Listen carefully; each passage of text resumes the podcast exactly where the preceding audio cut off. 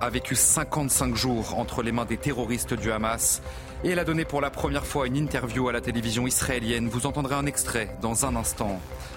Les combats s'intensifient dans plusieurs zones de la bande de Gaza et le conflit semble dorénavant s'étendre aux pays frontaliers. La guerre a ravivé les tensions à travers le Moyen-Orient, notamment à la frontière nord d'Israël avec le Liban. Alors faut-il craindre une extension du conflit dans les jours et les semaines à venir? Élément de réponse dans ce journal. Médecins, transport, commerce, les Français font face à la panne des services de proximité. C'est le cas par exemple à Guérard en Seine-et-Marne et nous nous sommes rendus sur place à la rencontre des habitants qui subissent ces défaillances. Notre reportage dans cette édition. Et puis à quelques jours maintenant du Nouvel An, nous vous emmènerons à Binic, dans les Côtes d'Armor, dans ce journal. Là-bas, les plongeurs amateurs en apnée sont nombreux à ramasser des coquilles Saint-Jacques. Et pour trouver des coquilles Saint-Jacques gratuites, vous verrez qu'il suffit simplement de se mouiller un peu et de respecter quelques règles.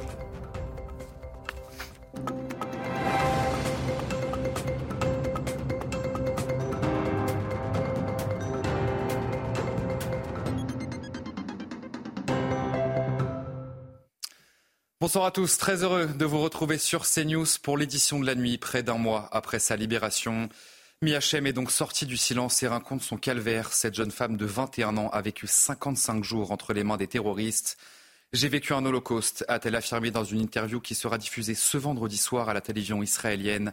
Je vous propose d'écouter un extrait justement de cette interview.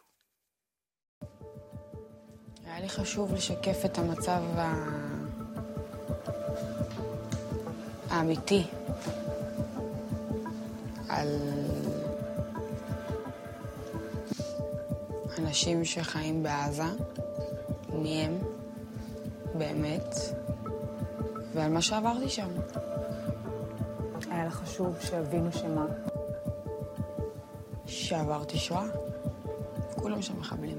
זה משפחות, אחת החמאס. את יודעת, בדיעבד פתאום קלטתי שאני אצל משפחה. פתאום אני מתחילה לשאול לעצמי שאלות. למה אני בבית של משפחה, כאילו? למה יש פה ילדים? למה יש פה אישה? Ça fait désormais 84 jours que la guerre a commencé entre Israël et le Hamas. Les combats s'intensifient dans plusieurs zones de l'enclave palestinienne et le conflit semble dorénavant s'étendre aux pays frontaliers. Alors faut-il craindre une extension du conflit dans les prochains jours Barbara Durand, Régine Delfour et Sacha Robin. C'est une menace qui plane au-dessus de toute une région. Alors que l'armée israélienne continue de concentrer ses forces au centre de la bande de Gaza, elle multiplie également les raids dans de grandes villes en Cisjordanie occupées, notamment ici, à Ramallah, là où siège l'autorité palestinienne. Mercredi, un Palestinien y a été tué, 14 autres personnes ont été blessées. Après 83 jours de guerre, le conflit s'étend tout autour de cette zone. Les frappes et les contre-attaques entre Israël et le Liban se sont intensifiées ces derniers jours le long de la frontière. L'armée israélienne aurait visé plusieurs infrastructures appartenant au Hezbollah. Derrière toutes ces attaques plane également l'ombre de l'Iran. Hier, le régime a promis de venger la mort d'un important commandant d'une unité d'élite tué par une frappe israélienne dans le nord de la Syrie. Nous serons aux côtés de la résistance palestinienne sans fin jusqu'au bout. Notre vengeance est toujours dure, mais une vengeance équivalente au martyr de Sayed Razi n'est rien d'autre que l'élimination du régime sioniste de la face de l'existence. Si le trafic maritime en mer Rouge a quant à lui repris, la zone reste sous haute tension. Pas plus tard que mardi, des drones et des missiles envoyés par les rebelles outils du Yémen ont été interceptés par l'armée américaine. De son côté, Israël s'est dit en capacité de répondre à une expansion des combats dans le nord, et ce, alors que la communauté internationale appelle toujours à un cessez-le-feu. L'ONU demande à Israël de mettre fin aux homicides illégaux en Cisjordanie occupée, dénonçant une détérioration rapide des droits humains. Un responsable de l'Organisation des Nations Unies évoque l'utilisation d'une force non nécessaire et disproportionnée. On en vient à cette euh, nomination qui fait déjà polémique. Sigrid Kadd, euh, diplomate néerlandaise, a été nommée par l'ONU au poste de coordinatrice de l'aide humanitaire et de la reconstruction de Gaza. Cette femme est l'épouse d'un haut responsable de l'autorité palestinienne et ancien vice-premier ministre Yasser Arafat. Alors cette nomination dérange les autorités israéliennes. Chloé Tarka. Une nomination controversée. Sigrid Kaag, ministre des Finances et vice-première ministre néerlandaise, a été nommée au poste de coordinatrice de l'aide humanitaire et de la reconstruction à Gaza, suite à une résolution vendredi dernier du Conseil de sécurité sur l'aide dans le territoire palestinien. Selon un communiqué du porte-parole du secrétaire général des Nations Unies, Sigrid Kaag facilitera, coordonnera, contrôlera et vérifiera les envois d'aide humanitaire à Gaza. C'est une nomination qui fait polémique, notamment en Israël, du fait de sa proximité avec la Palestine. L'époux de Sigrid Kaag n'est autre qu'un haut responsable de l'autorité palestinienne, anciennement vice-premier ministre dans le gouvernement de Yasser Arafat et ambassadeur de la Palestine en Suisse. Autre controverse, la diplomate s'était opposée au premier ministre néerlandais Mark Rutte qu'elle jugeait trop proche d'Israël. Suite à cette nomination, Israël a averti l'organisation qu'il ne travaillerait pas avec les membres soutenant la propagande du Hamas contre Israël Selon l'ONU, l'aide internationale reste à ce jour très insuffisante. C'est un constat qui fait froid dans le dos. Les crimes contre l'humanité et les crimes de haine ont explosé cette année en France. Une hausse de 15%, en partie due aux actes antisémites qui se multiplient depuis l'attaque du Hamas en Israël. C'était le 7 octobre dernier. Au total, plus de 1800 actes antisémites ont été recensés depuis janvier dernier contre 500, 551 l'année dernière. Aminata Demphal. Dans une entrevue accordée au Figaro, le général Jean-Philippe Rélan, patron de l'Office central de lutte contre les crimes de haine, dresse un état des lieux alarmant. Par rapport à l'année dernière, les dossiers traités par l'Office ont augmenté de 15% et les gardes à vue en matière de crimes de haine ont fait un bond de 25%. Au total, le général Rélan et ses équipes travaillent sur environ 210 affaires, dont 150 sont liées à des crimes internationaux. Des chiffres qui ne traitent qu'une partie d'une masse d'affaires encore inconnues pour le général, à l'heure où le cyberharcèlement s'intensifie. Notre portefeuille d'affaires liées aux faits les plus graves ne cesse de croître depuis le 7 octobre. Je crains que l'on n'en soit qu'au début, puisque de nombreuses victimes ne se font pas connaître. À lui seul, l'Office compte une quarantaine d'enquêteurs spécialisés. Tous, sous l'égide d'Europol, ont récemment participé à une journée d'action avec cinq services de police européens.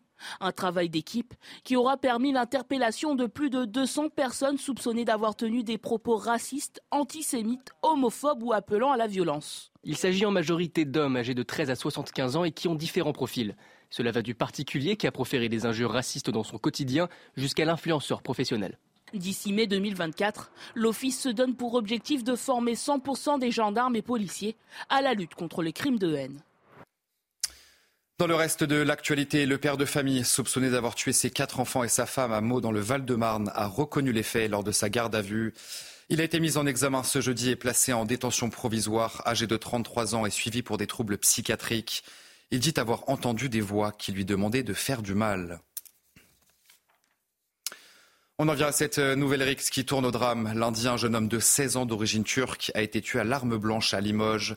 Les suspects sont tous des mineurs isolés pakistanais et ils ont tous été placés en garde à vue.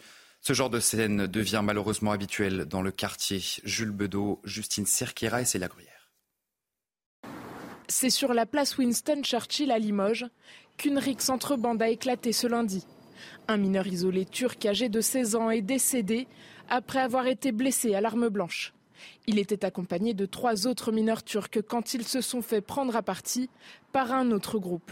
Vers 17h30, travaillant au bureau, j'ai entendu euh, des bruits, euh, des exclamations. Donc je suis venu voir à la fenêtre. Et là, j'ai vu un groupe de 5-7 personnes contre un groupe de 3 personnes qui, se, qui avaient tous enlevé leur ceinture en cuir et qui se donnaient des coups de ceinture en cuir euh, violemment. Il y en a même un du groupe des trois qui est tombé par terre et qui a été lapidé au sol, enfin par à coups de ceinture et tout ça. Et les deux groupes ce que j'ai vu après, les deux groupes se sont séparés. Le groupe de 3 est parti dans la rue euh, en face et le groupe de 7 est parti direction Place d'Aisne. Cinq suspects, des mineurs pakistanais SDF âgés de 15 à 17 ans, ont été interpellés et placés en garde à vue. Tous ni leur implication quant au coup mortel porté à la victime, mais reconnaissent leur présence sur le lieu des faits. Pour ce témoin, ce genre de scène est habituel sur la place. Trois, quatre fois par semaine, il y a des altercations euh, violentes euh, sur cette place. Hein, à, à, divers niveaux, mais voilà. Une information judiciaire a été ouverte par le parquet de Limoges. Des personnes impliquées dans la RIC se sont toujours activement recherchées. La justice annule la libération de 25 ressortissants indiens. Tous sont des passagers de l'avion immobilisé en fin de semaine dernière dans la Marne. Mardi, un juge avait pourtant autorisé la libération de ces 25 passagers qui avaient demandé l'asile politique en France. Et parmi eux, cinq mineurs ont été confiés à l'aide sociale à l'enfance. L'enseigne Habitat a été placée en liquidation judiciaire, une décision prise en raison de ses graves difficultés financières. Ce qui scelle donc le sort d'une enseigne qui a démocratisé le design pendant des décennies. Habitat France emploie 315 salariés dans ses 25 magasins. La France serait-elle plus laxiste que ses voisins en matière d'immigration, même avec l'adoption de la nouvelle loi immigration? Eh bien, la France devrait rester bien plus ouverte que la plupart des pays de l'Union européenne, le récit de Gruyère. Si pour une partie de la classe politique, la loi immigration est trop dure, la France resterait pourtant l'un des pays européens les plus ouverts en la matière. Par exemple, le niveau de langue requis pour obtenir un titre de séjour reste plus bas qu'un bon nombre de pays de l'Union européenne. Il faut acquérir le niveau A2 en France contrairement à l'Allemagne, la Finlande ou encore les Pays-Bas qui exigent le niveau B1. Une des mesures phares, comme la régularisation des travailleurs étrangers dans les métiers en tension, permet également à la France de garder une politique d'immigration ouverte. Autre exemple, la prise en charge de la santé des sans-papiers. Comparé à l'Allemagne, l'Autriche, la Suède, le Danemark ou encore les Pays-Bas, la France propose un système quasiment unique au monde, permettant un accès aux soins beaucoup plus large. Selon Didier Lesky, directeur de l'Office français de l'immigration qui publie une tribune dans Le Monde, même si le Conseil constitutionnel valide la loi immigration, la France restera l'un des pays les plus ouverts de l'Union européenne. En témoigne notamment le domaine de l'hébergement d'urgence inconditionnel, un hébergement même pour ceux qui font l'objet d'une obligation de quitter le territoire. La France se rapproche tout de même de certains pays en durcissant notamment l'accès aux allocations familiales et le regroupement familial. Médecins, transports, commerce, les Français font face à la panne des services de proximité. C'est le cas à Guérard en Seine-et-Marne et nous nous sommes rendus sur place à la rencontre des habitants qui subissent ces défaillances. Le reportage de Fabrice Elsner et Chloé Tarka. Nous sommes seulement à 20 km de Disneyland. Pourtant, ici, dans cette commune de Seine-et-Marne, le manque de services impacte le quotidien de ses habitants.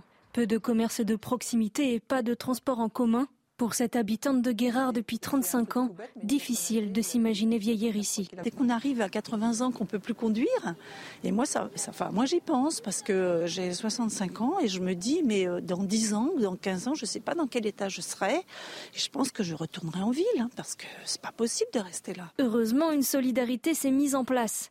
Nous sommes chez Martine, membre de l'association Entraide et Déplacement, qui compte une cinquantaine de chauffeurs bénévoles permettant aux personnes âgées de les conduire dans tous les transports qu'on fait, on a 60% de, de transport pour le médicaux, on a 35% pour les courses, et le reste, ça peut aller du, tout simplement d'aller porter des fleurs au cimetière. C'est un truc tout bête, mais une personne âgée, elle ne va pas faire 3 km à pied pour aller porter des fleurs au cimetière, donc elle a besoin de nous. Martine retrouve une habituée des services de l'association. Alors on va on va à l'intermarché de, de Farmoutier. Hein. Ces personnes âgées qui ne conduisent pas et qui sont dans des villages, dans des lieux où les commerçants ne sont pas suffisants pour, euh, pour survivre. On est obligé, moi si au, décès de mon mari, euh, soit je déménageais, si, si cette association n'avait pas existé, j'aurais été obligé de déménager. Chaque année, les chauffeurs de l'association parcourent jusqu'à 90 000 km pour aider les habitants. À quelques jours maintenant de la soirée du Nouvel An, eh bien, la prévention routière met en garde les conducteurs, bien sûr, selon une enquête. Plus d'un quart des Français prévoient de prendre le volant pour rentrer chez eux après avoir bu. Mais dormir sur place, c'est bien sûr de loin la meilleure solution alors que l'alcool au volant représente 30% des morts sur les routes cette année. On va écouter ensemble ces Français que nous avons interrogés juste avant les fêtes, justement. Bah, l'expérience personnelle, c'est que tout simplement, ça m'est arrivé une fois euh, d'avoir été en état d'ébriété et de conduire. J'ai eu un accrochage tout seul et derrière ça a été terminé, tout simplement. Voilà, plutôt renoncer que, que le faire. Je vais aller dans un bar, je vais peut-être prendre euh, deux verres de vin en l'espace de 3-4 heures, mais c'est vrai que je ne sais pas vraiment si je suis au-dessus ou non. Je pense qu'on n'a pas assez d'informations là-dessus, sur quelle dose on peut vraiment prendre. Et je pense que oui, vraiment, on, on fait un petit peu au feeling. Et puis une mauvaise nouvelle à quelques jours de cette soirée, puisque les huîtres du bassin d'Arcachon sont temporairement interdites à la vente après plusieurs cas d'intoxication alimentaire. Selon la préfecture de Gironde, les symptômes sont ceux de la gastroentérite, mais aucun cas grave n'est à déplorer à ce jour. Je vous propose d'écouter à ce sujet un ostréiculteur du bassin d'Arcachon forcément impacté par cette décision.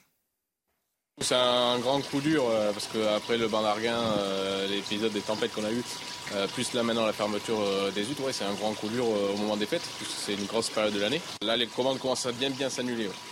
Donc là, on va estimer ça à, peu près à 20%, entre 20 et 30% du chiffre d'affaires. Ce qu'on voit dans le vivier derrière, c'est les huttes qui sont impropres à la consommation qui nous restaient de Noël et que du coup on va remettre au parc ben, en attendant de pouvoir les vendre. Donc pour norovirus, des contaminations, c'est 28 jours. Donc là, on pourra les récupérer que dans 28 jours. Et toujours à l'approche de cette nouvelle année, euh, direction Binic, dans les Côtes d'Armor. Là-bas, euh, les plongeurs amateurs en apnée sont nombreux à ramasser des coquilles Saint-Jacques. Et pour trouver des coquilles Saint-Jacques gratuites, eh bien, il suffit simplement de se mouiller un peu et de respecter quelques règles. Regardez ce sujet d'Aminata Demphal. En Bretagne, le parking de la plage de Binic se transforme en vestiaire. Des apnéistes se retrouvent pour la dernière pêche à la coquille de l'année. Moi, ça fait 55 ans que je plonge. Mais comme avant, on faisait les, araignées. Arrivés près de la mer, les plongeurs amateurs chaussent leurs palmes, masques et tubas, vérifient leurs équipements et se préparent à se jeter à l'eau. Après la séance de plongée, la Saint-Jacques, objet de toutes les convoitises, est ramenée sur la plage. Mais attention, même gratuite, la pêche à la coquille en apnée est aussi réglementée que la pêche professionnelle. Chaque plongeur a droit à deux heures de pêche deux fois par semaine, 35 jacques maximum par plongée, et elles doivent mesurer 11 cm de diamètre minimum. Voilà, vous ai fait la taille. Ben là, on va tout rincer notre matériel et puis ouvrir les coquilles. On en garde quelques-unes pour manger, puis on en donne. Nos enfants. Un mets de qualité et gratuit, de quoi se faire plaisir à quelques jours du réveillon de la Saint-Sylvestre. Allez voir, restez avec nous sur CNews. On se retrouve dans un instant pour votre journal des sports. Et on commence ce journal des sports par une très bonne nouvelle en ski alpin, la victoire du Français Cyprien Sarrazin en Coupe du Monde à Bormio en Italie. Après une descente spectaculaire remportée devant l'expérimenté Marco Odermatt, à 29 ans, il réalise ce jeudi une performance remarquable. Il est le premier Français depuis Luc Alphand en 1996 à s'imposer sur cette même piste italienne. Je vous propose donc d'écouter le héros du jour, Cyprien Sarrazin, à l'issue de cette descente. Je suis resté bien jusqu'à la fin et quand j'ai passé la ligne, c'était déjà une victoire pour moi d'avoir fait euh, ce que j'avais fait pendant ce run. Et ça, ça, voilà, c'était vraiment une victoire. J'avais envie de lever les bras juste en passant la ligne. Me dire, ah, non, j'ai dit, attends un peu. Hop, j'ai vu le temps, j'ai fait là, je crois que je peux, je peux lever les bras là. Je suis enfin moi, à 29 ans, je me suis retrouvé moi-même en tant que même homme. Et ça se monte sur les skis et ça, c'est, ça, c'est cool. Du ski alpin, toujours dans ce journal des sports, 92e victoire en Coupe du Monde pour Michaela Schifrin. L'américaine s'est imposée sur le slalom géant de Linz en Autriche et conforte encore un peu plus sa première place au classement général.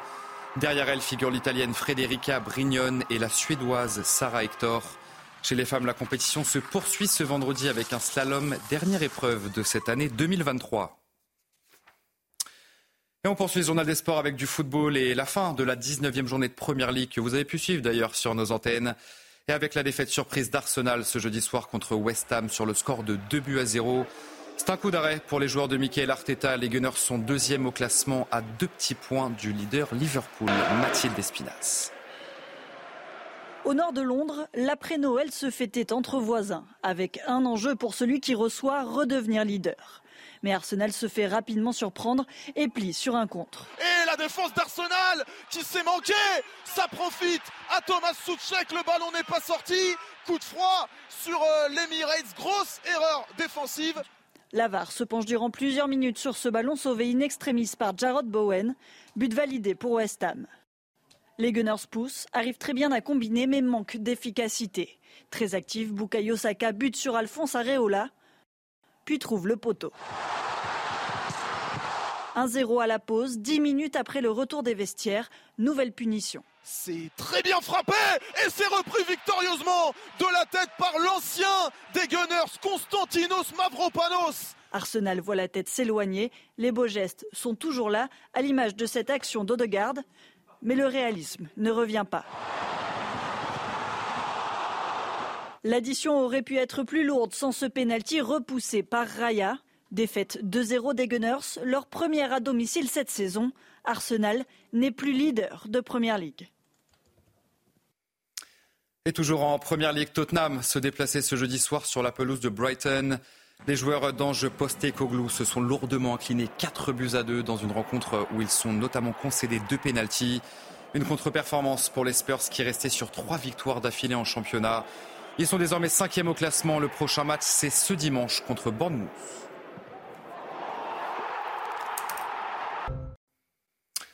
Allez vous euh, restez bien avec nous sur CNews. On se retrouve dans un instant pour un prochain journal.